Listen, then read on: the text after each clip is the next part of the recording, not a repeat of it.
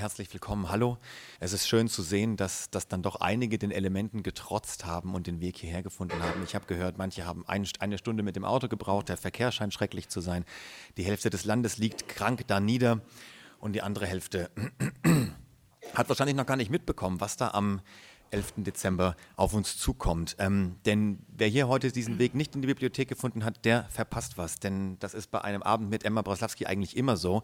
Da ist nämlich immer sehr, sehr vieles außergewöhnlich. Und deswegen auch erstmal von mir, liebe Emma, herzlich willkommen. Schön, dass du da bist, dass du auch den Elementen trotzen konntest. Ähm, Erstmal ganz kurz, du bist heute erst mit dem Zug angereist aus Berlin und das ganz ohne Horrorszenarien. Wo gibt es denn sowas eigentlich? Ja, also das war, die Bahn ist pünktlich abgefahren. Ich habe ja damit gerechnet, dass Streik ist und habe schon mir vorgestellt, wie ich Hitchhiking mache, habe schon Plan B, Plan C, wie ich überhaupt hierher komme. Fliegen, gut, von Berlin nach Stuttgart kann man noch fliegen, aber da ich ja morgen weiter muss. Aber diesmal hat super geklappt und ähm, für mich war das auch äh, unglaublich eigentlich, dass die Deutsche Bahn auch so smooth gefahren ist und Kaffee noch durchgebracht hat. Irgendwie funktionierte heute alles. Das war schon ein bisschen spooky, finde ich. Durchaus spooky. Da scheint es nicht mit rechten Dingen zuzugehen. Im Grunde also wie in deinem neuen Roman. Äh, Emma hat schon ganz viele tolle Sachen geschrieben. Nicht nur Romane, aber eben auch einige wirklich bemerkenswerte Romane. Und ähm, Emma Erdling also Erdling, was sie uns heute vorstellt, ist eben ein, man merkt, mir fehlen fast schon die Worte, weil es ein unglaubliches Buch ist, muss ich wirklich sagen. Und es ist eine echte Sensation, aber dabei gar nicht so leicht zusammenzufassen, muss ich auch sagen. Ich habe es mal versucht, mich nicht an den Klappentext zu halten und eigene Worte dafür zu finden. Hui, ich probiere es mal. Also wir begegnen Emma Erdling, das ist die Protagonistin, die unter dem Pseudonym Andreas von Erdling als Privatdetektivin in Berlin arbeitet. Das ist aber eigentlich schon wieder gar nicht der Fall, denn sie nutzt das nur als Fassade für ihre Darstellung in den sozialen Medien, wo sie sich als linksideologistische Ermittlerin gibt und aus ihrem eigentlich gar nicht existenten Alltag erzählt. Irgendwann kommt es unweigerlich, wie es eben so kommen muss, zu einem Shitstorm. Diese Existenz ist quasi weg und dann steht plötzlich, ja gut, äh, Oskar Lafontaine bei ihr im Büro und erzählt ihr, dass seine Frau Sarah Wagenknecht von Außerirdischen entführt worden ist. Und das ist im Grunde tatsächlich erst der Anfang. Das passiert alles, das ist kein Spoiler, das passiert alles wirklich in den ersten paar Dutzend Seiten. Ne? Also man, man ist da gar nicht äh, schon, schon sehr weit vorangeschritten. Puh, dachte ich mir, das Buch ist ein absolute, äh, eine absolute Sensation, Tour de Force. Aber ich kann mir vorstellen, es war nicht leicht, einen Verlag von so einer Idee zu überzeugen. Wie hat dein Verlag reagiert, als du diese Synopsis gerade mal vorgetragen hast? Ich habe die Synopsis gar nicht vorgetragen. Ich habe einfach das Buch abgegeben. Und ich meine, die sind ja von mir schon einiges gewöhnt. Also ich habe äh, alleine bei dem letzten Buch meinen Agent, gut, dass er nicht wusste, dass die Hauptfigur ein Roboter war, weil der hasst Bücher mit Robotern. Aber dann, als er es gelesen hat, hat er gesagt, ich habe nie gedacht, dass ich mich mit einem Roboter identifizieren konnte. Und ich meine, hier geht es ja eigentlich nicht darum, äh, weil diese, das ist ja alles nur ein Aufhänger, was dann mhm. im, im mhm. ich habe es ja in vier Phasen geteilt oder Stufen habe ich die dann genannt. Das Buch ist eigentlich ein Buch über Bewusstseinserweiterung. Ja. Und äh, es ist eine Reise wirklich, die eine Protagonistin macht, äh, die komplett ihr ganzes Weltbild verändert. Und das passiert, und ich habe auch gemerkt, weil ich es jetzt auch äh, einigen Leuten zu lesen gegeben habe, nicht nur jetzt in Vorfassungen, also vor dem Lektorat, sondern eben jetzt auch danach und habe eben gemerkt, wie stark, äh, gerade wenn man, weil man wird dann wirklich gezerrt, man muss loslassen und wird dann äh, in, in eine, auf eine unglaubliche Reise äh, geführt, äh, die Leute dazu bringt, plötzlich über sich selbst nachzudenken mhm. und über sich zu reden. Mhm. Und auch nochmal über völlig neue äh, Hooks äh, zu werfen und, und vielleicht sich nochmal neu zu verordnen. Und ich fand das toll zu sehen, wie das bei ganz unterschiedlichen Leuten auch wirklich so ähnlich funktioniert hat das konnte ich, ich kann das vorher nicht wissen, weil äh, für mich äh, stand der Prozess im Vordergrund, weil ich muss ganz zu meiner Verteidigung sagen, der Stoff hat es auf mich abgesehen. Mhm. Ich habe mir das nicht ausgesucht, das war ganz furchtbar. Ich habe am Ende auch nochmal, weil ich natürlich eine Danksagung ja, drin habe, ja, denn ja. ich habe hier, hast du die? Habe ich, hab ich gelesen, ja. Äh, ich, ja, Brille wechseln. Also ich habe äh, hier eine Danksagung auch drin, weil äh, dieses Buch habe ich nicht alleine geschrieben, sondern ich habe eine ganz große Armee äh, von Hilfs, äh, von Hilfs, sagen wir mal, äh, Hilfslingen gehabt. muss ich mal so nennen, unterschiedliche Art. Also wir reisen hier auch durch geschichtliche und literaturgeschichtliche Orte, die alle eine große Reise ergeben, die sehr spannend ist. Und ähm, bis ich verstanden habe, an was ich arbeite, das hat alles hat das angefangen in New York 2015. Ich habe eine Recherche gemacht für ein anderes Buch, das jetzt im Anschluss geschrieben wird. Ähm, bin dahin, weil ich in der Bibliothek und in Archiven dort recherchiert habe und äh, ich wurde dort tatsächlich äh, schon am ersten Abend wurde ich, äh, bin ich in einer Ausstellung gewesen, kam irgendwie so ein Typ auf mich zu, äh, bisschen so düsteres Gesicht, seltsame Erscheinung, dehydriert leicht und äh, fing plötzlich an, wir, wir redeten so ein bisschen über die Kunst und dann fing er plötzlich an zu sagen, ähm, ob ich ihm ansehen würde, dass er von Außerirdischen entführt worden ist. Äh, ich, ich habe gesagt, nö, äh, ich glaube nicht an Außerirdische. Und dann sagte er so zu mir, ähm, you should solve your problems. Das ist so ein Satz gewesen. Ich dachte erst, okay, der detonierte aber erst mehrere Male, als mir das dann im Laufe der 14 Tage, die ich da verbracht habe, x-mal passiert ist, dass Leute, wir waren, ich habe die New York Times aufgeschlagen, standen Artikel drin eines sehr renommierten Journalisten, der erzählte von seiner Abduction. Und ich dachte, was ist hier los? Was ist mit den Leuten los? Erst habe ich gedacht, die haben alle so Probleme. Es ist ja auch nicht mehr so einfach. Äh, die suchen sich vielleicht dann so, wie Leute sich dann in irgendwelchen Religionen irgendwas mhm. so aber das Ganze hatte gar nichts mit den Leuten zu tun, sondern irgendwann begriff ich, das hat etwas mit mir zu tun. Und das ging so ganz langsam. Es war so ein, so ein äh, 2015. Ja, ja Zwischendurch ja. Äh, kamen mehrere andere Projekte, die mhm. ich geschrieben habe. Und ich habe das die ganze Zeit irgendwie so einen Helm aufgehabt und habe das immer so weggeschoben und habe dann erstmal auch so versucht, so typisch deutsch, äh, ernst Haftigkeit dem ganzen Stoff abzugewinnen, dachte mir, das äh, muss ich doch irgendwie, was bedeutet das jetzt? Und dann irgendwann habe ich losgelassen ähm, und das fing dann 2018 an, als ich dann schon fertig war mit dem letzten Roman, habe ich schon die, so die, ersten, die ersten Versuche gemerkt, habe ich mich hingesetzt und habe erst mal ein paar Sachen aufgeschrieben und merkte, dass ich immer weiter reingehe. Da fing ich eine Recherche an. 19 ging es dann richtig los äh, und seitdem habe ich eigentlich in den letzten vier Jahren, vor allem habe ich äh, viereinhalb Jahren, habe ich äh, dieses, habe ich einen unglaublichen Prozess durchgemacht, Vieles dann auch weggelassen, das war ja noch viel größer, als, äh, als es hier drin dann abgebildet ist. Ich ja. habe es dann auch der Lesbarkeit halber und weil es ja auch Spaß machen soll, habe ich mich dann auf das Wesentliche, aber ähm, ich, ich war sehr überrascht auch über das, was ich gefunden habe, auch über mich selbst. Äh, ich muss dazu sagen, das hat was dazu, äh, damit zu tun, dass ich äh, mich gefragt habe, das lesen wir ja dann auch in einem Ausschnitt, wie kommt es eigentlich, dass die Deutschen immer nicht von Außerirdischen entführt werden? ja? Also alle werden von Außerirdischen entführt, nur die. Und das hatte, ich habe nicht gewusst, dass ich so an so einer kleinen äh, Mentalitätsgeschichte arbeite ja, und plötzlich ja. eine historische Wahrheit äh, herausgrabe und einen Schatz hebe, äh, von dem auch meine Lektorin nichts wusste vorher. Und wir guckten dann so.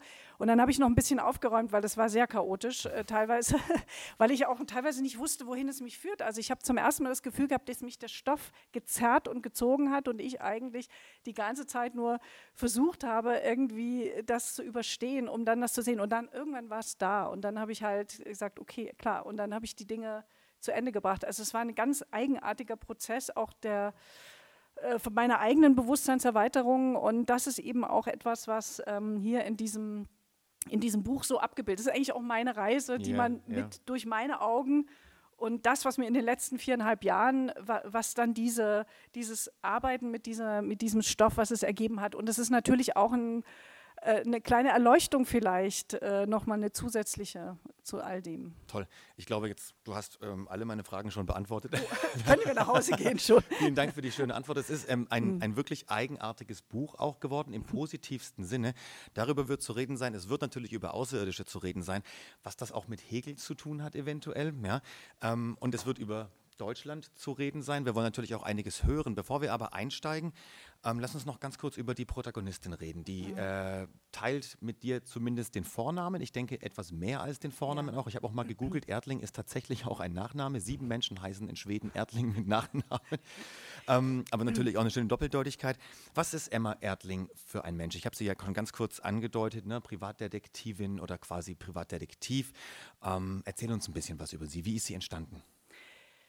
Äh, sie ist eigentlich genau so entstanden, wie ich eben gesagt habe, als ich gemerkt habe, dass ich ein Buch eigentlich dass es das Buch mich greift und ich lernen, mich aushalten muss in dem Buch mhm. und es immer, mir immer näher gekommen ist. Und das ist auch der Grund, warum dann Sarah Wagenknecht in das Buch reingekommen ist. Denn es war eine ganze Zeit, hatte ich irgendwie so einen Dummy, der da entführt worden ist. Mhm, mhm. Als ich noch nicht, ich habe noch sehr lange festgehalten an, an Dingen, die ich glaubte machen zu wollen. Das funktionierte aber nicht, weil all mein Recherchematerial etwas anderes ergeben hat, bis ich dann losgelassen habe. Emma Erdling äh, ist natürlich ist dieses, ähm, ist dieser diese Protagonistin eine sehr persönliche, es ist sehr viel von mir drin, aber es ist auch ein fiktionaler Anteil von mir drin. Mhm. Ohne diesen fiktionalen Anteil hätte ich diese Geschichte auch nicht erzählen können. Das ist genauso wie jede Biografie lebt eigentlich davon, dass man nicht nur die Fakten erzählt, sondern auch über all das redet, was nicht sichtbar ist. Da sind viele Wünsche, Dinge, die, für die man sich nicht entschieden hat, auch. Träume, auch die Dinge, die, äh, sagen wir mal, im Verborgenen liegen oder über die man ungern reden will. Äh, diese Fiktionalisierung äh, ist wirklich ein Teil auch der Echtheit in diesem, äh, in diesem Roman. Und es war für mich wirklich sehr schwer, äh, den, da so viel reinzulegen, wie da drin ist, weil das sind Sachen drin, die ich immer so, für mich waren das immer so, so diese leisen Schienen, die immer mitgelaufen sind. Aber äh, ich fand das in dem Buch ging es nicht anders. Also ich habe dann das geschrieben und ich habe es hundertmal umgeschrieben, aber es hat sich, ich, ich konnte damit nicht, es war klar, entweder ich komme jetzt raus damit mhm. oder das Buch funktioniert nicht. Und das war auch ein Kampf mit mir und das äh, war dann auch meine Lektorin, die dann sagte, du wirst dich jetzt aushalten müssen. Ja, ja so, du wirst das jetzt machen müssen. Und das war dann auch gar nicht mehr so schlimm, weil dann in dem Moment äh, hat es dann auch wirklich funktioniert, auch mit den anderen Figuren. Ich habe ein relativ kleines Ensemble an handelnden Figuren mhm. eigentlich. Ich mhm. habe extra nur wenige Figuren mit sehr, sagen wir mal, die wirklich eine psychologische Tiefe haben, weil wir sehr vielen auch historischen Persönlichkeiten, auch politischen Persönlichkeiten, aber auch Künstlern begegnen, äh, die wichtig sind, unfiktiven Figuren, die eine große Rolle auch mal gespielt haben in der, äh, in der Kulturgeschichte, die wir komplett vergessen haben. Äh, und die äh, paar heften sich einfach an meine Fersen und die werde ich dann auch nicht mehr los. Die sind aber auch wichtig, weil sie mir was zeigen wollen, weil ihre, ihre Entwicklung dann äh, für mich auch ein, ein, ein Bild ergibt, ein großes. Also diese ganze Geschichte, äh, dieser Erdling, die da entsteht, ist auch ein Erdling, der, äh, der, der, sagen wir, der, der, der ich auch dann war. Also ich war nach dieser Geschichte nicht mehr derselbe Erdling wie vorher. Mhm, mhm. äh, weil ich, ähm, muss dazu sagen, was, was, was mir immer schwer gefallen war, äh, ist und war, äh, war lange, weil ich bin ja ein Flüchtling, innerdeutscher Flüchtling, dritte Generation schon, meine ganze Familie, es war ja, ist ja schon Kulturgut bei uns. Äh, ich habe auch immer so ein bisschen dieses migrantische Dasein äh, selber gehabt. Ich war viel auch im Ausland Migrantin, habe da gearbeitet. Äh, und immer wenn man mir sagte, du bist ja Deutsche, dann fing ich immer an zu relativieren. Ja? Mhm. So, ich habe mhm. mhm. große Probleme gehabt, mein Deutschsein auszuhalten, weil wir in der Schule, das war auch, hat sehr viel auch mit meiner Erziehung zu tun gehabt.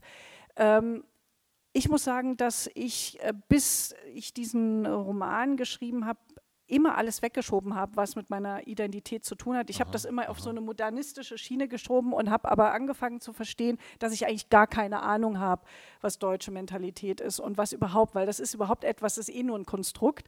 Aber ich habe nie sowas zugelassen, dass ich zum Beispiel mal ähm, mich ähm, sagt, ich bin Deutsche.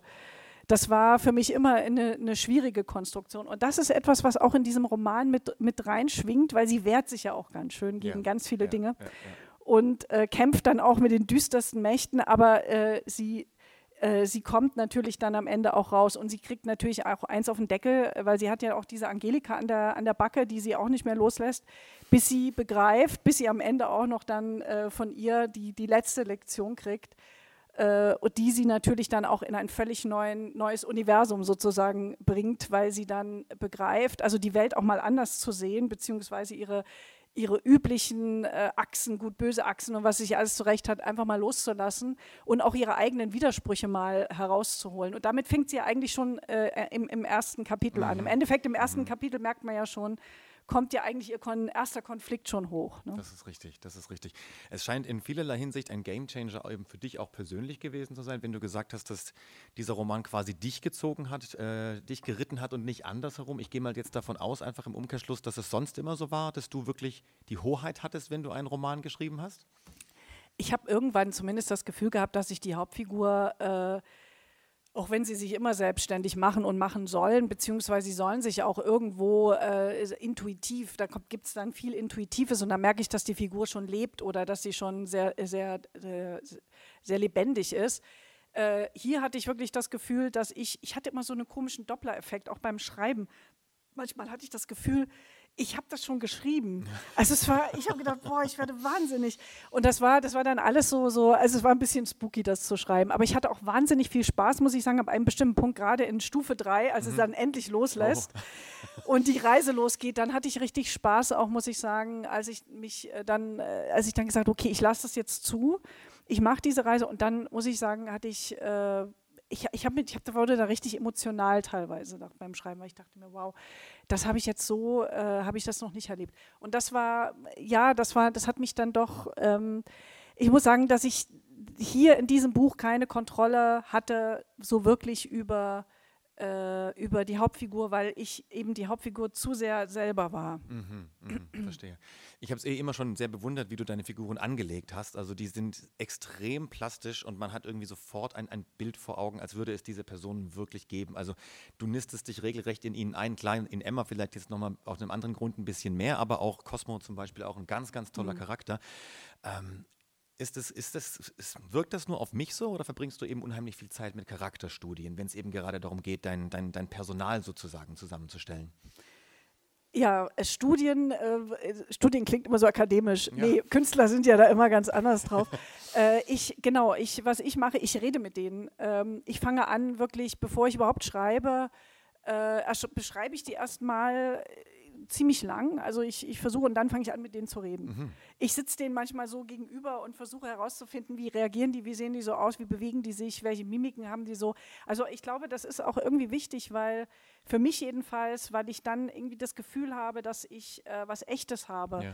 dass ich auch weiß, und dann kommen auch die Antworten immer weiter im weiteren Schreiben. Deshalb gehe ich auch oft am Ende nochmal zurück und, und ändere oft vieles am Anfang, wo ich das Gefühl habe, manchmal schwimmen sie noch ein bisschen, aber um die Figur dann auch wirklich als, als Ganzes machen, weil ich meine, wir sind nicht wir sind nicht klar. Wir haben alle so viele widersprüchliche Seiten. Keiner von uns hat irgendwie wirkt ja, so, also wir haben, wir, wir haben viele Gesichter und das ist, äh, finde ich, mir, mir ist es immer wichtig, da ein bisschen Komplexität in die Figur auch reinzubringen, weil ich, weil ich liebe das dann viel mehr, wenn eine Figur auch dann mal scheitert oder irgendwo auch mal ein Arschloch ist oder so, weil das ist dann eine Figur, die mir ähm, mit der ich mich mehr identifizieren kann, weil, weil, ich halt auch manchmal ein Arschloch bin. Ja. Und äh, das, also ich, ich finde, dass, äh, da suche ich immer das Menschsein. Wo ja. ist es und, und ja. wo, wo, wo, passt es? Wie, wie ist es dann in der Geschichte und wieso ist diese Figur da? Das ist für mich zum Beispiel auch eine Frage, die ich mich immer gefragt habe hier in dem Buch. Was machst du hier eigentlich in dieser, in dieser Geschichte? Ja, so, ich habe auch immer, war, ich hatte mal ein paar andere Figuren, die habe ich dann alle wieder rausgeschmissen und ich merke, dass die, nicht, nicht alle lassen sich dann rausschmeißen, weil einige sagen, nö, ich, ich bin jetzt hier in der Geschichte und ich bleibe jetzt hier drin. Okay. Und das ist dann hier auch, dann wird mir klar, okay, ihr gehört auch rein, weil ihr habt eine Funktion und ja. äh, hier geht es drum. Wie gesagt, ganz toll. Es ist ein wilder Ritt und bevor wir gleich mal vielleicht auch eine erste Stelle daraus hören, ähm, oder ich glaube zwei Kapitelchen hatten wir für den Anfang uns mhm. überlegt, ähm, noch eine ganz kurze Frage. Du hast gerade auch schon angedeutet, Menschen, die das Buch gelesen haben, haben dir auch ganz individuelles Feedback gegeben, dass es was mit ihnen gemacht hat. Ich kann es auch bestätigen, es hat auch was mit mir gemacht. Und du hast auch gesagt, es hat was mit dir gemacht und es wird was mit ihnen und euch allen machen. Kannst du aber ganz konkret sagen, wie du dich durch das Buch, durch den Prozess verändert hast? Was du vielleicht neu an dir erkannt hast, was davor vielleicht noch nicht so da war? Also ich bin, ich bin, ich bin wesentlich befreiter in meinem äh, Dasein als Deutsche.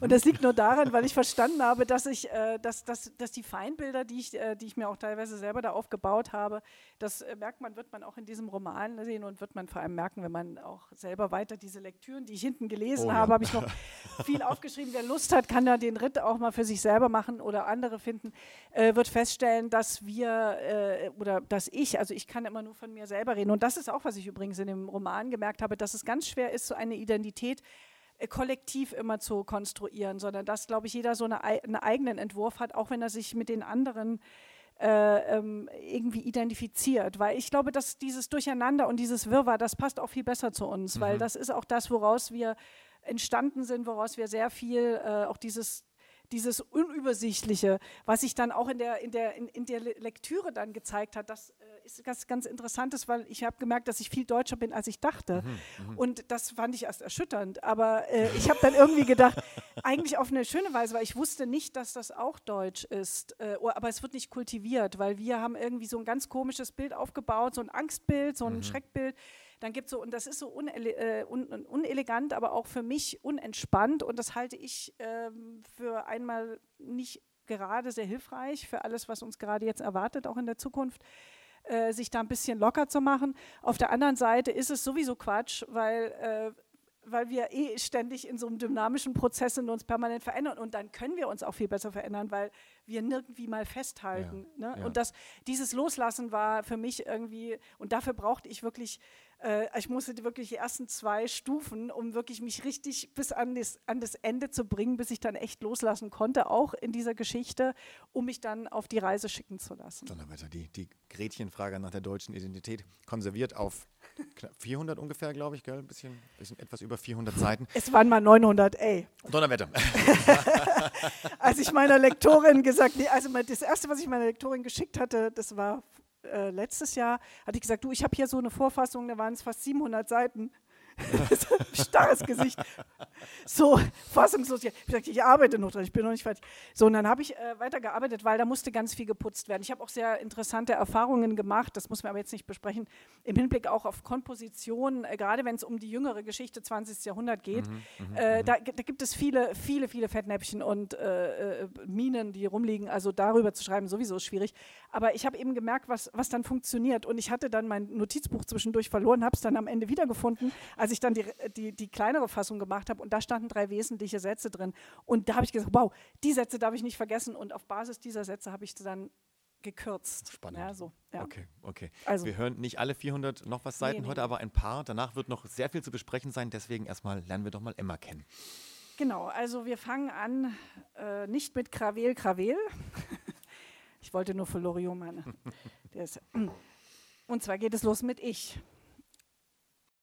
An dieser Stelle wurde die Lesung aus rechtlichen Gründen herausgeschnitten. Ich mache mal einen Sprung. Erlaube mir eine ganz kurze Zwischenfrage nur. Ich habe es jetzt gerade gemerkt, du liest ja wahrscheinlich das erste Mal heute aus deinem neuen Buch mhm. wirklich und hast es in der Hand. Es ist dein fünfter Roman, wenn ich richtig gezählt habe. Ist das immer noch was Besonderes? Total. Total. Ja, weil ich glaube, je mehr man das liest, je mehr liest man sich dann auch nochmal. Ich, ich, ich spreche zwar immer laut mit den Figuren und auch mich, aber ich merke, dass wenn ich lese, dass ich jetzt, ich suche jetzt beim ersten Lesen immer noch ein bisschen äh, auch, wie ich das lese. Und das Toll, ist deshalb ja. auch für mich so ein echtes, äh, eine Premierendebüt jetzt hier so ein bisschen. Wollte ja gar nicht unterbrechen, bitte weiter. Genau, also ich überspringe mal das Kapitel Clara. Ich stelle gerade in den ersten zwei, drei Kapiteln immer die Figuren vor. Da, dadurch fällt es auch ziemlich leicht, denen dann zu folgen, weil man weiß, hat man auf dem Schirm, wer die Leute sind. Äh, das, wie gesagt, das handelnde Ensemble ist auch wirklich schmal, dadurch äh, verliert man das nicht. Äh, Clara ist, wie gesagt, ihre Großtante, Westberliner Großtante, die sie unterstützt finanziell, in, hat im teuersten Viertel der Stadt, in der Königsallee in Grunewald, äh, irgendwann mal billig in den 60ern eine Wohnung gekauft. Sie Professorin für Logik, Sprachlogik äh, vor allem, hat immer recht, furchtbar vernünftig äh, die Vernunft, die Stimme der Vernunft überhaupt. Und äh, sie überhaupt äh, ist bettlägerig und ist froh, dass die da war und deshalb durfte sich die äh, ihre Großnichte ihr das Büro dort einräumen, damit sie den ganzen Tag bei ihr ist. Und es war ihr egal, was sie da macht. Sie glaubt eh, dass sie total spinnt. So, und äh, jetzt komme ich zum dritten Kapitel, Cosmo. Cosmo ist eine wichtige Figur. An dieser Stelle wurde die Lesung aus rechtlichen Gründen herausgeschnitten. Vielen, vielen Dank. Danke. Ach, Wahnsinn. Dank, danke, Emma. Ähm, viele, viele Fragen. Lass mich nur ganz kurz sortieren nach diesem tollen Eindruck. Es ist dein, dein Vorgängerroman Die Nacht war bleich, die Lichter blinken, mhm. spielte ja in Berlin, nahe Zukunft. Es mhm. ging um KI, ne, Roboter, wie wir es vorhin gehört haben. Jetzt haben wir hier ein Buch äh, vor uns, in dem es um, ja, um Außerirdische, um, um es mit Douglas Adams zu sagen, das Universum, das Leben, den ganzen Rest geht. Letzten Endes sind das beides Bücher, die man ganz grob innerhalb der Science Fiction verorten könnte, auch wenn du das ja eigentlich, dieses Genre eigentlich nur auch als Transportmittel nutzt für deine eigentliche Botschaft. Warum aber nutzt du diese Science Fiction Ummantelung? Weil du Fan bist oder was steckt dahinter? Also ich halte ja das, diese ganze Label für sehr, sehr schwierig, äh, weil das eben auch dann Leute abschreckt, zum Beispiel, oh, ja. die noch gar nicht wissen, was sie noch alles nicht äh, entdeckt haben. Und auch sich selbst. Literatur ist ja auch immer eine, eine Reise zu sich selbst. Mhm.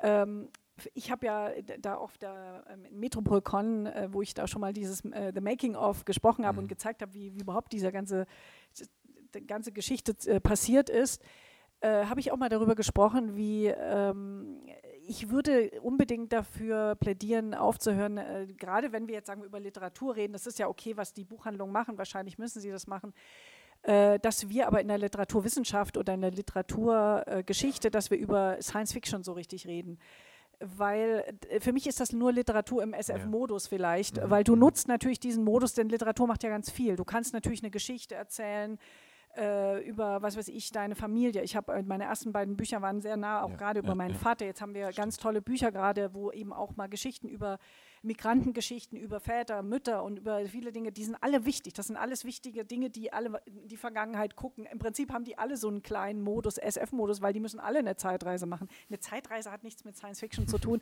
Man muss nicht unbedingt, also jedes Buch ist ja in gewisser Weise eine, eine Reise, eine Alternativwelt, in eine fiktionale Welt, wenn es jetzt nicht ein Sachbuch ist. Äh, und das hat eben auch den Grund, dass wir dort Dinge testen können, dass wir uns dort selbst begegnen und Dinge verstehen können, weil wir natürlich hinter die Wirklichkeit kommen wollen. Und das können wir manchmal nur mit Literatur. Also insofern für mich, ich habe zwar sehr viel äh, auch Science Fiction als Kind gelesen, also ich bin damit aufgewachsen. Äh, und natürlich auch durch diese ähm, Konstruktion oder wie, wie erzählt wird, bin ich sehr beeinflusst. Mhm. Aber ähm, ich glaube einfach, dass ähm, das Erzählen, also weil gerade was das Buch, Buch, anbetrifft, das ist ja eigentlich ein Buch, das äh, reißt ja nicht einfach nur den Weltraum auf, sondern eigentlich das deutsche Weltall, ja, ja würde ich ja, mal sagen.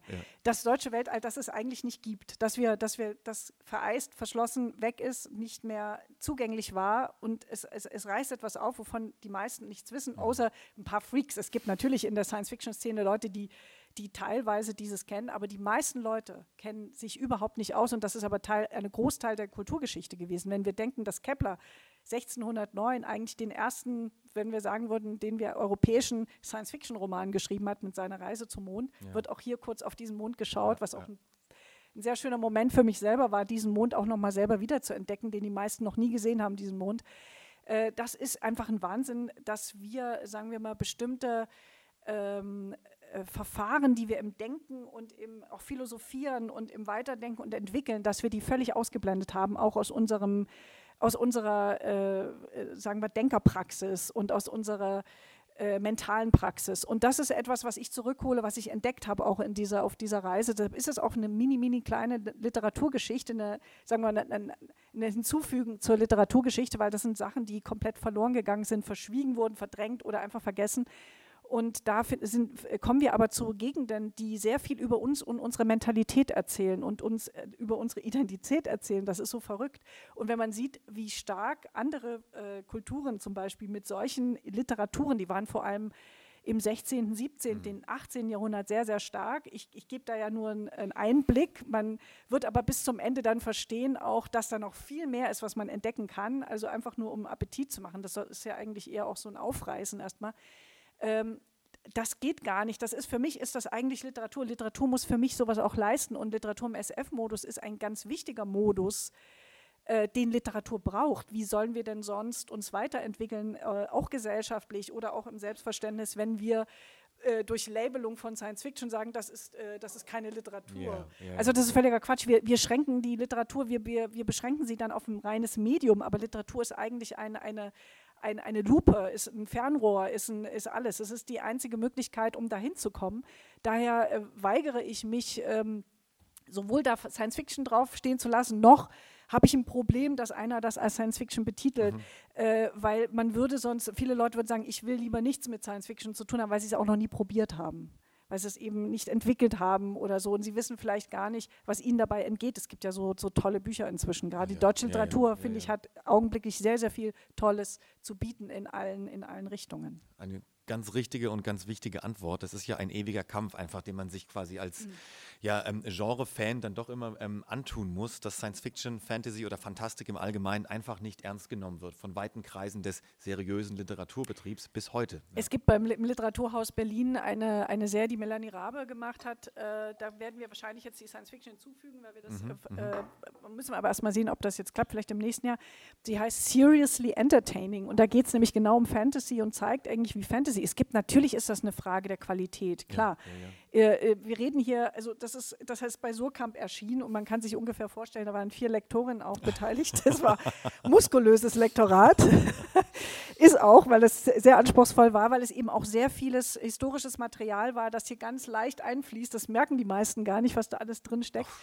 Äh, aber das sollte auch möglichst leicht fließen. Also die Arbeit am Ende, dass das leicht eine Leichtigkeit bekommt, das ist immer die schwerste Arbeit ja. und deshalb dauert das manchmal noch ein Jahr länger, weil man einfach das dann äh, bis zu dem, auch das sind alles ganz kleine Kapitel, das erhöht ja dann auch die Lesegeschwindigkeit, weil die Leute einfach schneller durch das Buch kommen, weil sie wissen, wow, das, das sind immer diese, man geht Tür auf Tür zu, man geht wie durch so ein große und kommt dann irgendwann wieder raus. Und das ist äh, etwas, was einem da nicht so eine Klaustrophobie oder nicht so eine Schwere gibt. Richtig, ja, ja. Und das musste alles erstmal an den Platz kommen. So und ähm, äh, ich muss sagen, dass ich äh, in dem Buch gemerkt habe, dass ich meine Kindheitslektüre von Gennady Gore das war einer meiner Lieblingsschriftsteller, mhm. äh, mhm. Science-Fiction-Schriftsteller, Erzähler, der auch wirklich für mich richtig Literatur geschrieben hat. Das war für mich immer Literatur. Das war für mich kein Science-Fiction. Er hat eine Geschichte geschrieben, äh, das blaue Fenster des äh, Theokrit. Das ist in einer Anthologie erschienen. Ich glaube, es ist auch mal auf Deutsch. Ich hatte das in einer so einer Anthologie, Science-Fiction-Anthologie, die in der DDR erschienen ist. Die war auch wirklich mit Asimov und alle drin. Es war eine tolle Anthologie, internationale. Und das war meine Lieblingsgeschichte. Und da gibt es eine, eine ganz interessante Konstruktion, äh, die ich, das muss ich irgendwie, das ist ja, man nimmt Dinge mit und äh, ein Teil der Konstruktion habe ich auch in diesem Roman drin. Das habe ich aber zufällig letzten Sommer erst festgestellt, als ich die Geschichte nochmal gelesen habe. Ich, wow, wie kommt das? Habe ich das jetzt benutzt und so? da habe ich immer gedacht, Wahnsinn, wie tief das geht. Ja, also was man da liest, wie stark so, so Literatur, Denken, äh, wie, wie sehr einen das beeinflusst. Also das, das hat mich, ähm, ja. Stark, wirklich stark. Ein, ein, Trip, ein wilder Trip. Meine Literaturliste ist deutlich länger geworden, auch nach, nach Lektüre tatsächlich. Also A durch den kleinen Teil hinten, aber auch B, mhm. was man so aufschnappt auf dem Weg. Ich habe mir sehr viel notiert. Ähm, aber wir haben es vorhin schon kurz angedeutet, da würde ich gerne noch mal ganz kurz drauf zurücklenken. Es geht ja deutsche Mentalität, deutsche Identität, da geht es ja immer wieder drauf zurück eigentlich. Das ist jetzt vielleicht eine sehr pauschal oder salopp klingende Frage, aber du hast jetzt auch schon gesagt vorher, du hast sehr viel über das Deutschsein gelernt. Mhm. Ähm, da habe ich, glaube ich, auch noch sehr, sehr viel zu lernen, weil, ich, weil die meisten, glaube ich, auch einfach nicht in diesen Kategorien denken, zum Glück. Aber was hast du denn herausgefunden? Was ist denn eigentlich Deutsch? Ja, das ist ja genau das. Äh, das ist ja dieses das es ist nicht das eine und nicht das andere. Ja. Das Verrückteste ist, also wir, der Deutschbegriff ist noch sehr an den Nationalsozialismus mhm. gebunden. Ne? Das, was Hitler versucht hat, äh, aus, äh, aus den Deutschen zu machen, das ist auch sehr noch das äh, sagen wir, das, das rote Bild, das, dem wir immer entgegenlaufen und das wir versuchen zu bekämpfen. Das hat aber überhaupt also wenig mit dem zu tun, wie wir eigentlich mal überhaupt eine, eine Gruppe von Menschen geworden sind oder wie wir eigentlich eine Gesellschaft geworden sind. Ich, man sieht ja in dem Buch ganz deutlich, im, im Erdling, das geht ja wirklich zurück bis ins 19. Jahrhundert, man macht da eben wirklich schöne Zeitreisen, ähm, dass äh, dass auch diese, diese Verbindungen zu den eigenen Überzeugungen, zu diesen ein, eigenen Spielräumen, auch zu dem eigenen Weltall mit Beginn des 19. Jahrhunderts, wirklich auch durch diese ganze Nationalisierung, der Versuch, dass da, also dass, dass, es, dass, wir, dass es immer, immer deformierter wurde, oder wie, wie nannten die das in dem Einbuch, äh, die deutsche Seele deformiert wurde, weil da immer weiter Dinge eingeengt wurden, die eigentlich vorher gar nicht da waren. Das heißt, warum haben wir 84 äh, ähm, äh, Opernhäuser. Das liegt daran, dass äh, diese ganzen diese ganze Kleinstaaterei mal, ja, diese Zeit, als es alles ein Wirrwarr durcheinander war, das war eine ganz unglaublich äh, kreative, da hatte so viele kreative Räume, viel mehr. Die Leute mussten mehrere Sprachen lernen, teilweise auch viele slawische Sprachen wurden in den Schulen gelehrt. Äh, die waren alle vielsprachig. Das wurde auch damals unter Otto äh, gefordert, weil er das, äh, das, man nannte das zwar das Heilige, das äh, Heilige Römische Reich deutscher Nation oder wie das hieß, ja. aber das war alles Quatsch, weil das war einfach ein Flickenteppich von ganz, un, un, das, niemand wusste genau, keiner hatte eine richtige Karte, das war ungefähr so, so, so. Äh, immer mal wurde was abgebissen, aber es war verrückt, weil die, die haben sich alle sehr lokal gesehen. Die Leute waren sehr bodenständig lokal und die ganzen kulturellen ähm, äh, Prozesse fanden sehr stark äh, in einer, in einer Gemeinde eine Unmittelbarkeit und einer unmittelbaren Gemeinschaft. Die Leute hatten sehr starken unmittelbaren Bezug mhm. zu ihren Theatern, zu ihren Häusern, wo sie gesungen haben. Und das äh, hat eine unglaublich starke vielfältige Kultur hervorgebracht, weil es gab keinen Zentralismus, es gab keine Idee von äh, wir sind, äh, wir machen das so. Ja, ja. Und äh, das hat dazu geführt, dass wir eigentlich eine, eine, eine das hat eine, zu einem unheimlichen Amplifying-Effekt geführt, äh, was, in dem wir irgendwie sehr hochgeschwungen sind äh, und aber auch äh, krass abgestürzt, also nach Napoleon. Ne? Äh, der uns das ja auch irgendwo ein bisschen, also die ganze Europa war so, ne? Und, und da äh, haben wir alle Blut geleckt. Und das hat uns eigentlich zerstört. Das heißt, die Form, die wir jetzt haben, ist nur vergleichsweise äh, kommt dem schon mal näher, wie wir sind. Wir haben diese, wir nehmen uns als, eigentlich haben uns immer als, als, als buntes Etwas wahrgenommen, das immer äh, sagen wir, immer im Austausch mit dem anderen. Wir haben uns im Universum wahrgenommen, genauso äh, wie woanders. Das war immer dieses, diese, diese äh, in, im Prozess sein. Das war ein Prozess, dieses Deutschsein. Und das war viel stärker auch in der Literatur zu merken und in dem, äh, wie wir zum Beispiel in unserem Weltall verhandelt haben mit unseren Außerirdischen, von denen kein Mensch was weiß. Und das ist äh, war für mich ein absoluter Trip, als ich das merkte. Das war, als hätte ich Pilze genommen äh, und dachte mir, äh, das ist etwas, was ich, weil äh, verrückterweise habe ich festgestellt, das war immer die Art, wie ich mich selbst verstanden habe. Ich habe mich immer als, so als, als Erdling wahrgenommen, als Wesen auf der Erde. Ich habe mich gar nicht irgendwie versucht in irgendeinem, aber ich, natürlich bin ich Teil einer, einer, einer Geschichte und so weiter, auch durch, äh, durch meine äh, Familie und auch durch Freunde und so. Man kann sich ja nicht einfach da rausziehen und da gibt es auch Verantwortungen und so. Und aber irgendwie das Verrückteste ist, dass diese, dass, ähm, das Deutschsein eigentlich, äh, wenn, und das, das spielte auch dieses The German Genius eine oh, Rolle. Ja, das, das Buch, das, das, äh, das, war für mich, wo ich dachte, was ist das denn? Wo, wer braucht denn sowas jetzt? Mhm. Ja, und dann ein Engländer hat das geschrieben. Wie kommt der dazu, so ein Buch zu schreiben? Äh, und das spielt in dem Buch auch eine Rolle, das kann ich wirklich nur empfehlen. Und er wirklich macht den Versuch, weil er schreibt wirklich am Anfang, als ich auch das Nachwort gelesen habe, dachte ich, wow, das muss ich jetzt mal lesen, was ist, soll denn das jetzt? Äh, er macht wirklich den Versuch, äh, über dieses grelle Monster mal zu springen äh, und dann mal zu schauen, was war eigentlich vorher, vorher, ja, vorher. Ja. Und plötzlich entwarf er schon so ein Bild, das natürlich nicht vollständig, nichts ist vollständig, weil es gibt sowas nicht wie Vollständigkeit, aber äh, wo du plötzlich das Gefühl hattest, äh, damit kann ich mich ja viel mehr identifizieren, der spricht hier ja über mich. Ähm, und, und so äh, ist, sind diese, ja, dieser Prozess, ich brach immer mehr auf in diesem, äh, auch in diesem Abwehrprozess und habe mich dann einfach äh, auf diese, irgendwann auf diese Reise begeben und ähm, bin eigentlich auch dafür deshalb dankbar, dass ich das machen konnte, weil ich, ich keine Ahnung, ich wurde, ich wurde von Außerirdischen entführt. Mhm. Äh, so muss ich das eigentlich sagen. Und ja, Sarah Wagenknecht natürlich kommt da auch vor. Ich bin auch froh, sie weiß auch von dem Buch schon. Es ah, kann sein, wir werden auch gemeinsam auch auf der Bühne sein. Okay, okay. Äh, sie hat Humor. Ähm, Oscar offenbar auch. äh, aber es ist auch wirklich interessant. Äh, es ist auch ein bisschen lustig, weil diese Wege, die sie auch beschreibt, wir treffen sie auch ab und zu äh, weil sie verfolgt zwar ihre Spuren, merkt aber immer mehr, dass es gar nicht um Sarah geht, sondern äh, ich will jetzt nicht zu viel verraten, sondern eigentlich um sie selbst, äh, auch wenn, wenn, das, wenn das immer nicht ganz klar ist, worum es eigentlich geht, aber sie würde gerne in ihr Leben wieder zurückgehen und würde eigentlich entführt. Und sie weiß, ich muss diese Reise machen, bevor ich in mein Leben zurückgehen kann. Und das Ganze ist dann so lustig, weil als ich mit dem Buch fertig war und plötzlich hieß es, äh, sie ist aus der Linken dann ausgetreten und dachte ich mir, was ist hier los? Das kann nicht wahr sein. Und ich habe jetzt gelesen heute, nee, gestern, ich weiß nicht, wo es stand, in der, in der Tagesschau-App, äh, da habe ich echt einen Schock bekommen. Nee, abgesehen davon ist jetzt vor einem Monat ist der Hauptdarsteller von Shaft, der im alten Shaft aus den 70ern, ist gestorben. Oh je, der hätte oh je, ja, der war noch jung, der hätte auch nächstes Jahr sterben können, ja. ja? Und dachte ich mir, nee, jetzt kommen wieder alles zusammen. Und dann, dann äh, was, was, äh, was soll ich noch sagen? Äh, genau, haben sie gesagt, dass die jetzt äh, UFO-Forschung seriös machen wollen in Deutschland. Mhm. Dachte ich, okay, ich so habe verstanden. So langsam reicht's, gell? Jetzt ist so, das Buch kommt raus, jetzt wird die UFO-Forschung wieder ernst genommen. Es ist natürlich auch metaphorisch zu verstehen. Ja? Also diese Reise ist eine, eine große metaphorische mhm. Reise, die halt wirklich ein Bewusstsein erweitert. Es ist eigentlich wie eine Droge funktioniert, dieses Buch. Ja? Wenn, man, wenn man sich darauf einlässt, dann ja, so ja. möglicherweise. Also wenn man loslassen kann. Ich habe einen Historiker, der hat das gelesen, äh, weil wenn man die Kontrolle haben will ab Phase 3, dann kann man schon ganz schön ins Schwitzen kommen. Aber wenn man sich in die Kurven legt, weil die sind ja immer so, das geht so, und der fing dann, rief mich an, sagt, I'm lost, but I'm happy. So, und dann habe ich gesagt, ja, ja, gut. Okay, es Tolles funktioniert. Zitat. Ja, nee, weil es wirklich, äh, ich, es war für mich ein Experiment und wollte wissen, ob es funktioniert, weil es ist sehr unterhaltsam offenbar. Also die Leute haben richtig Spaß beim Lesen. Ist es, ist es. ja, okay, dann sagst Zuhören. du auch, okay, äh, gut, dann Vielleicht magst du uns noch mal einen kleinen Ausdruck, ähm, Auszug zum Besten Genau, geben. also jetzt habe ich ein bisschen, äh, wie gesagt, sie, ich muss, sie hat, äh, sie kann nichts machen, sie passieren ganz blöde Zufälle, sie, ihr, ihre, blöder Shitstorm, äh, wirklich dumm, äh, sie passieren ganz doofe Sachen, mehrere dumme Ereignisse bringen ihre ganze Existenz eigentlich äh, zu, äh, auf den Boden, also sie verliert ihre ihre Existenz im Netz, sie kann gar nicht weitermachen, äh, sie hätte fast ihr Leben verloren.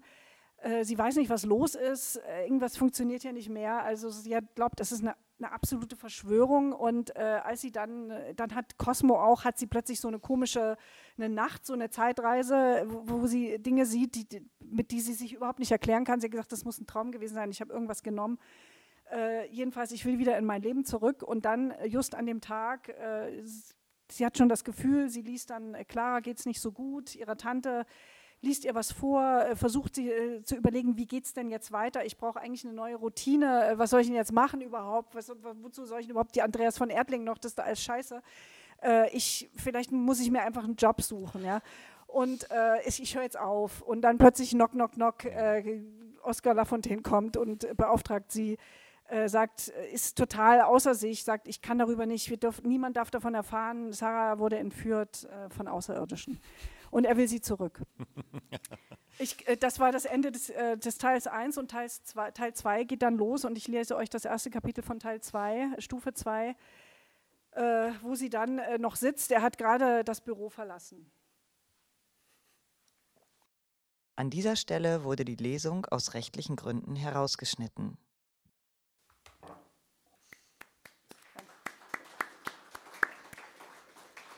Mag ich ganz, ganz arg die Szene und du hast vor allem so, so einen Punkt getroffen, finde ich, in den USA. Man liest ja ständig etwas über, über UFOs, über UFO-Sichtungen. Das Pentagon hat neue Ermittlungen aufgenommen. Und wie du auch sagst, so viele Menschen behaupten eben entführt worden zu sein. Hier bei uns in Deutschland ist das überhaupt nicht der Fall und du hast eben eine wunderschöne Erklärung dafür in dem Buch. Ne? Das ist dieser eine Satz, spektakulär waren nicht die Außerirdischen oder die Entführung, sondern dass wir die Einzigen auf diesem Planeten zu sein scheinen, die nicht äh, von Aliens entführt werden. Und du hast eine Erklärung dafür, die hat mit äh, unser aller äh, Lieblingsphilosoph Hegel zu tun, weil du sagst, das hängt ein bisschen mit dem von ihm geprägten Weltbild zusammen, das wir uns quasi abgewöhnt haben. Magst du das mal ganz kurz erklären, weil ich finde es ganz wunderbar.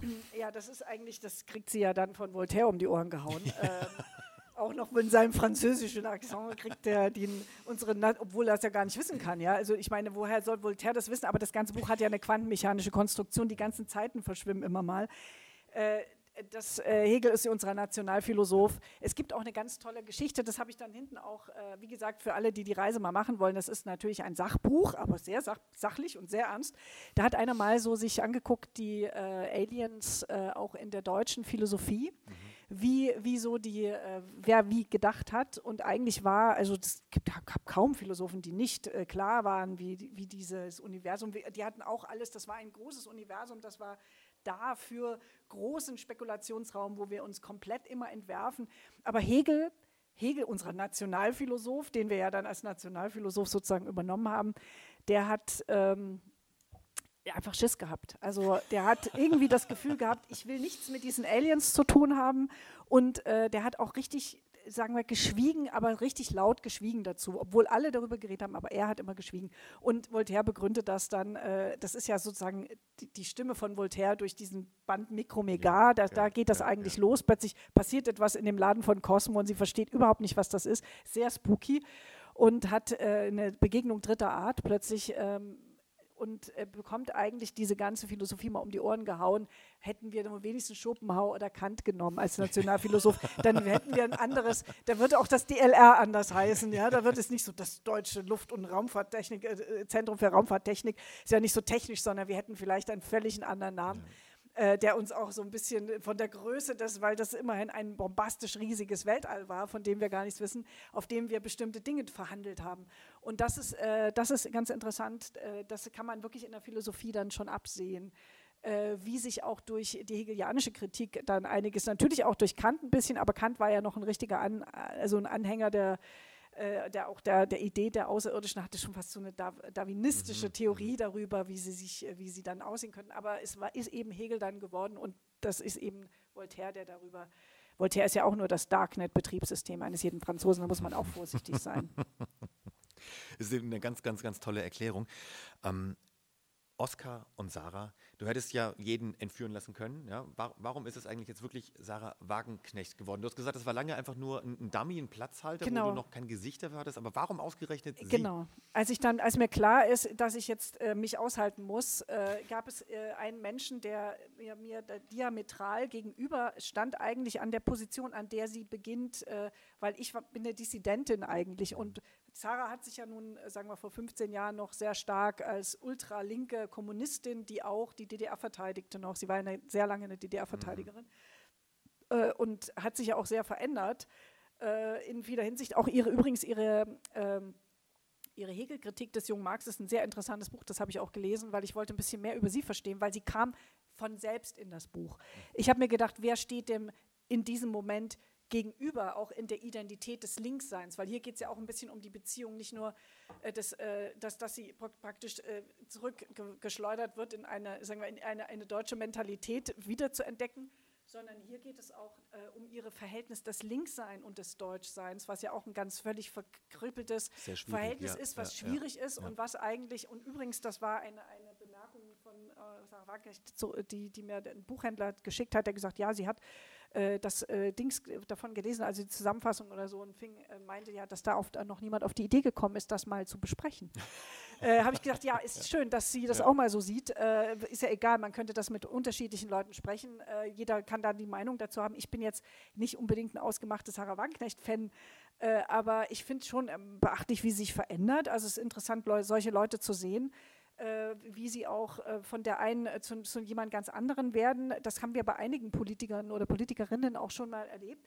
Aber äh, sie ist einfach in dieses Buch hineingekommen, weil das war zwangsläufig, dass die westdeutsche Linke angeklopft hat. Also es ist ja symbolisch, wir müssen das alles metaphorisch verstehen im Buch, weil das funktioniert ja wie so ein Gesamtkunstwerk und äh, äh, die linke, äh, die, die, die ostdeutsche Linke ist äh, verschwunden, die ostdeutsche Linke ist auf der Suche. Also das ist ein, ist ein Moment gewesen, das war einfach, ich konnte es gar nicht machen, das ist zwangsläufig passiert. Mhm. Das ist einfach, als ich dann äh, die, die, die, sagen wir, den, die äh, losgelassen habe und den Anfang neu geschrieben habe, um da noch einmal von vorne durchzugehen, durch die Kapitel, ist, das, ist sie von alleine da hinein, denke ich, scheiße. Und ich habe mir wirklich, also drei Monate lang konnte ich nicht schlafen. Habe ich gesagt, das kann ich nicht machen. Ich werde nicht, das ist, weil das führt natürlich dann dazu, dass die Leute dann irgendeine Erwartung haben oder glauben, ich mache hier ein Abrechnungsbuch oder so. Das ist überhaupt nicht mein Ding, weil ich finde es immer interessanter, wenn die Dinge komplexer sind als äh, dieses billige Abrechnen. Aber es ist natürlich auch erstmal an ihrem Schreibtisch, sie macht ja Recherchen, auch erstmal meine Abrechnung, die ich dann an diesem Schreibtisch habe, was auch sehr wohltuend war irgendwie in diesem Moment. Aber dadurch, äh, das war alles noch in, der, in dem zweiten Teil, wo sie sich auch wirklich noch versucht, äh, in ihren Achsen zu bewegen, in ihren Glaubensachsen, die sie ja dann irgendwann aufgeben muss. Erst dann äh, äh, kann sie sich selber verändern und dann äh, findet sie auch, dass die andere sich nämlich auch verändert hat, weil mhm. sie das auch noch nicht wahrgenommen hat. Mhm. Da waren wirklich Mechanismen im Gang bei, bei, beim Entstehungsprozess dieses Buches, die man tatsächlich nicht äh, mit ja, realen Dingen erklären kann. Und äh, Sie merken schon, all diese Themen, die wir heute Abend hier anreißen oder angerissen haben, wären jedes für sich abendfüllend. Wir können nur an der Oberfläche bleiben. Und die Zeit rast, die Raumzeit. Ähm, ich glaube, du hast noch eine Stelle mitgebracht, die auch noch ein wenig, sage ich mal, kosmischer wird und deswegen auch, glaube ich, noch ganz gut passt zur Nicht Abrundung. So die würde ich gerne, sehr, sehr gerne genau. noch hören und ich glaube, wir alle und dann sind wir fast Genau, lassen wir das Buch am Ende sprechen. Genau. Genau, und zwar ist es so, dass äh, der Cosmo äh, verschwindet und Angelika taucht auf. Äh, sie merkt erstmal nicht, äh, sie, Angelika sieht ihm sehr ähnlich und sie wird, sie begleitet sie, sie, sagen wir, sie entführt sie praktisch und führt sie die ganze Zeit auf diese Reise und äh, ähm, ja, genau. Und das Kapitel ist 22, Angelika, es gibt kein selbes Jetzt für alle. Und sie ist auch diejenige, die offenbar mehr über das Universum weiß als offenbar alle möglichen Astronomen in unserem Fernsehen. An dieser Stelle wurde die Lesung aus rechtlichen Gründen herausgeschnitten. Wahnsinn. Okay, vielen, vielen Dank. Es, es, es, sind diese Sätze wie, es, es gibt kein selbes Jetzt für alle oder auch diese kleinen Sentenzen, die jedem Kapitel vorangestellt sind. Alleine die, die hätte ich gern als, als Kalender für jeden Tag einen. Ne? Da ist auch einer, ähm, die Unterscheidung zwischen Vergangenheit, Gegenwart und Zukunft ist nur ein hartnäckiger Eindruck. Das ist, da bleibt man erstmal kurz hängen, bevor man das Kapitel beginnt. Ganz toll. Ein wilder Ritt, wie wir, glaube ich, alle festgestellt haben heute. Emma, unsere Zeit ist schon um hinüber.